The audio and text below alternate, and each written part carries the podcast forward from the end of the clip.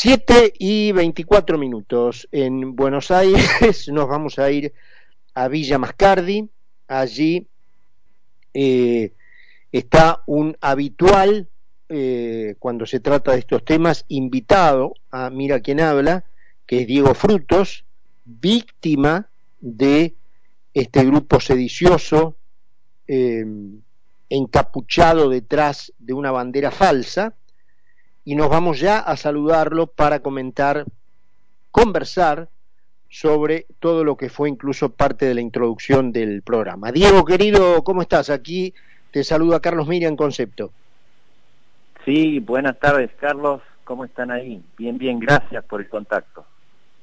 Bueno, vos sabés que es un placer, como siempre, tenerte en el programa, pero el solo hecho de que te llamemos es señal de que los problemas continúan, de que eh, no se le pone un final a tanta a tanto delirio. Eh, vos has, eh, digamos, me has mandado un documento este, que me gustaría que pudieras resumir sobre lo, lo último que ha acontecido en Villa Mascardi y la quema de este lugar, el incendio intencional, por supuesto, de este lugar tan preciado para ustedes y para todos los argentinos. Eh, y después nos vamos a meter, bueno, en cómo viste este pedido de la gobernadora de ayuda, este último delirio de entregarles nada más y nada menos que el lanín a los grupos mapuches, pero empecemos por este documento que me enviabas el, el otro día, Diego, por favor. Bueno, básicamente en ese documento, una vez más, le imploramos a la señora gobernadora que arbitre los medios necesarios para que, bueno, para que el lugar, el último quemado, que está al lado de mi casa, ¿no? Del lado del Bolsón. Yo los tengo del lado de Bariloche a ellos, eh, y fueron por los fondos y se aparecieron en esta casa que es histórica de Villa Mascardi, y una de las últimas que va quedando, ¿no? En este momento yo los tengo rodeados en tres lados eh, al grupo de encapuchados y en el frente está la ruta y el lago. Así que cada vez más complicado. Pero bueno. ¿Y cuál es la cuál es la casa emblemática, este eh, Diego? Este, elabora un poquito más así nuestra audiencia se pone un poco más en contexto. Sí, sí, bueno, emblemática en el sentido, en el tipo de construcción de, de antaño, eh, que es piedra y madera, esas paredes de 45, 60 eh, centímetros eh, que han quedado en pie, lo único que quedó en pie, eh, de la familia Dates, ¿no? que han comprado hace muy pocos años buscando un futuro de paz y tranquilidad aquí en la Patagonia.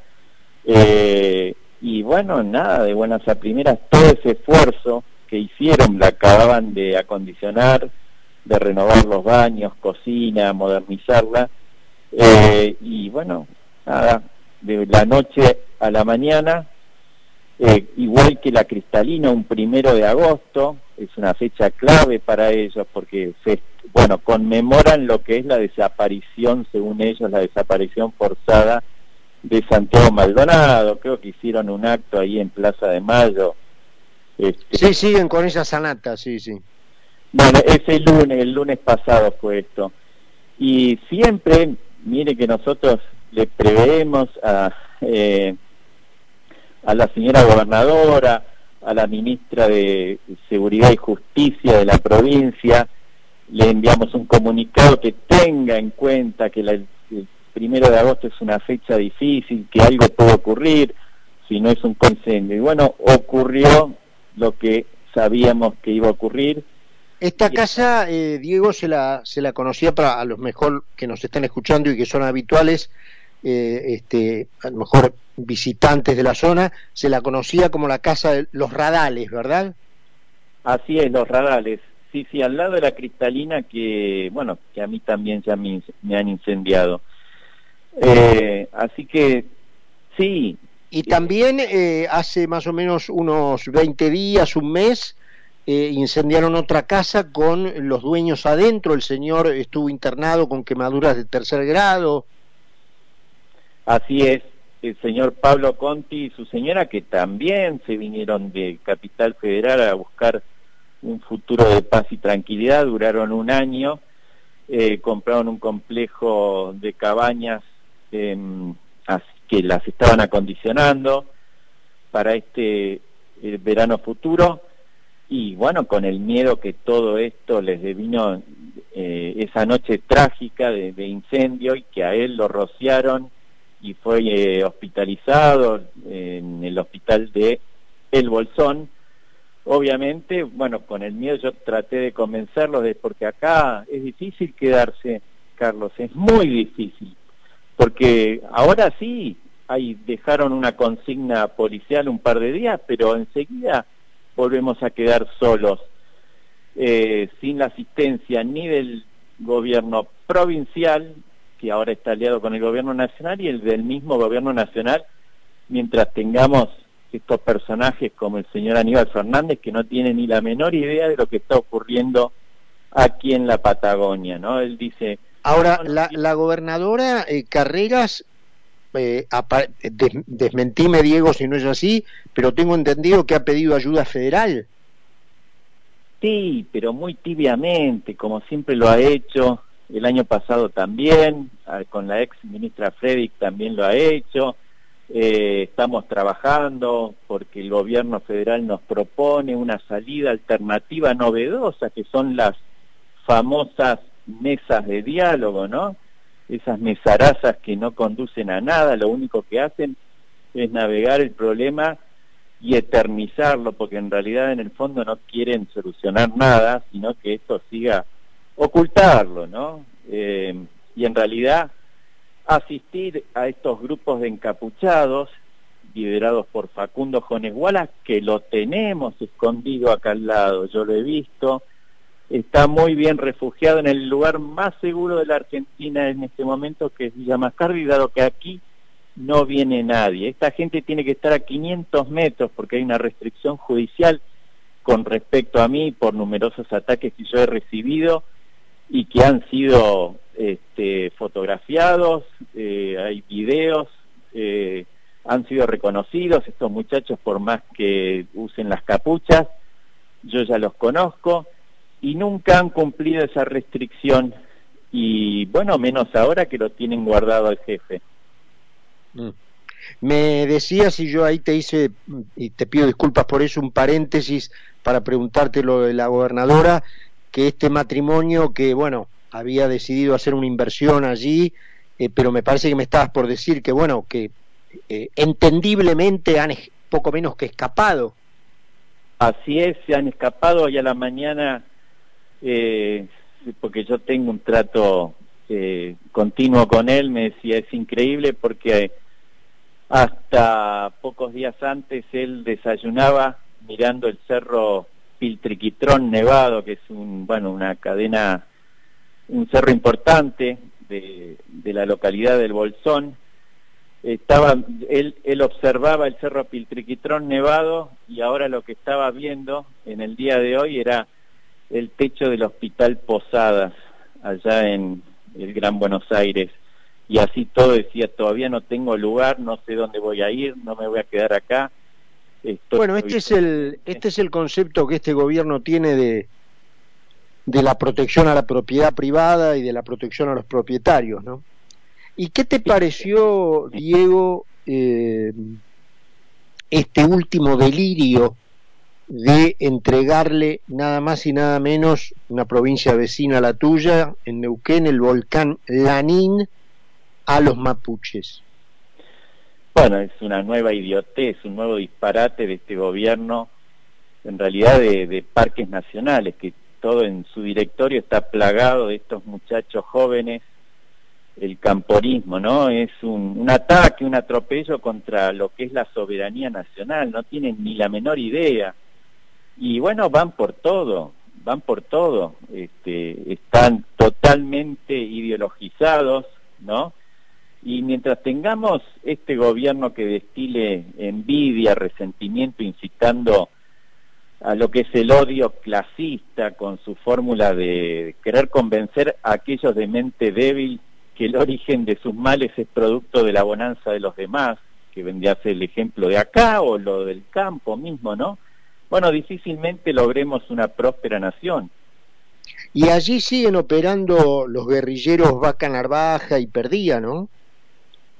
Por supuesto, ellos son la cúspide de todo esto y claro, como ya no tienen edad para estar en el campo de batalla, ellos son los ideólogos eh, de este joven Facundo Jones Guala, con sus hijos, ¿no? Que, manejan todo esto y con, estos muchachotes que tenemos en ministerios y en secretarías de Estado, ¿no? Eh, le digo los nombres, Cabandier, que ha estado por acá, eh, Gómez Alcorta, la que es la abogada de Jones Guala, Pietra Gala, eh, bueno, el mismo Grabois, muy jocosamente se ha venido a fotografiar con estos encapuchados. Estos son, sí, los asisten el INAI, Instituto Nacional de Asuntos Indígenas, que depende del Ministerio de Justicia de Soria, el mismo Soria, la hermana de Soria también. Bueno, son todos estos, los rionegrinos. El, Que ellos son de ahí, ¿no? Son de General Roca los Soria. Tal cual, de la provincia de Río Negro, el INAI, la, la presidenta es Magdalena, ex, ex senadora Magdalena Odarra, también rionegrina, y su segundo, el vice del INAI, es Luis Pilquimán. El INAI debiera ser un organismo bien federal que contemple a todas las comunidades de verdaderos pueblos eh, originarios de toda la República Argentina. Bueno, son estos dos rionegrinos. El señor Luis Pilquimán tiene sus sobrinos metidos aquí en Villa Mascardi y vemos las camionetas del Poder Ejecutivo con el logo, los fines de semana camionetas Toyota blancas que vienen a traerle los bolsones con insumos, el grupo electrógeno, dado que yo ya les corté la luz porque me la estaban robando, ese fue, fue como consecuencia de eso el, último ataque donde me tuve que refugiar, bueno, me pegaron y todo, pero logré este, subir arriba de la montaña, esconderme en un lugar que, que yo tengo por suerte donde escaparme y así todo tuve que ser hospitalizado por los golpes tenidos y bueno, fue en el medio de la peor nevada que tuvimos el año pasado. Bueno, la verdad que es escalofriante, ¿no? Escucharte, Diego, y saber que en la otra punta hay un gobierno que apaña a estos guerrilleros que están en contra de la gente que quiere vivir en paz y que quiere transformar el fruto de toda una vida de trabajo en un retiro placentero. Así que realmente es escalofriante. Eh, quería tener tu testimonio, eh, te dejamos un abrazo grande, sabes que podés contar con este micrófono y este programa y esta radio las veces que necesites y espero que eh, la paz llegue alguna vez a, ese, a ese lugar de la mano de un gobierno que realmente decida defender de verdad la soberanía argentina. Bueno, muy muy atento, gracias por el tiempo que nos dedican. Eh, para nosotros es un gran acompañamiento y que bueno, eh, gracias a los medios, a ustedes, este tema no se nos no se cae y cada vez decirte que somos menos, somos muy pocos los vecinos que venimos resistiendo y persistiendo aquí en Villa Mascardi. Muy amable, Carlos. Un abrazo grande, Diego.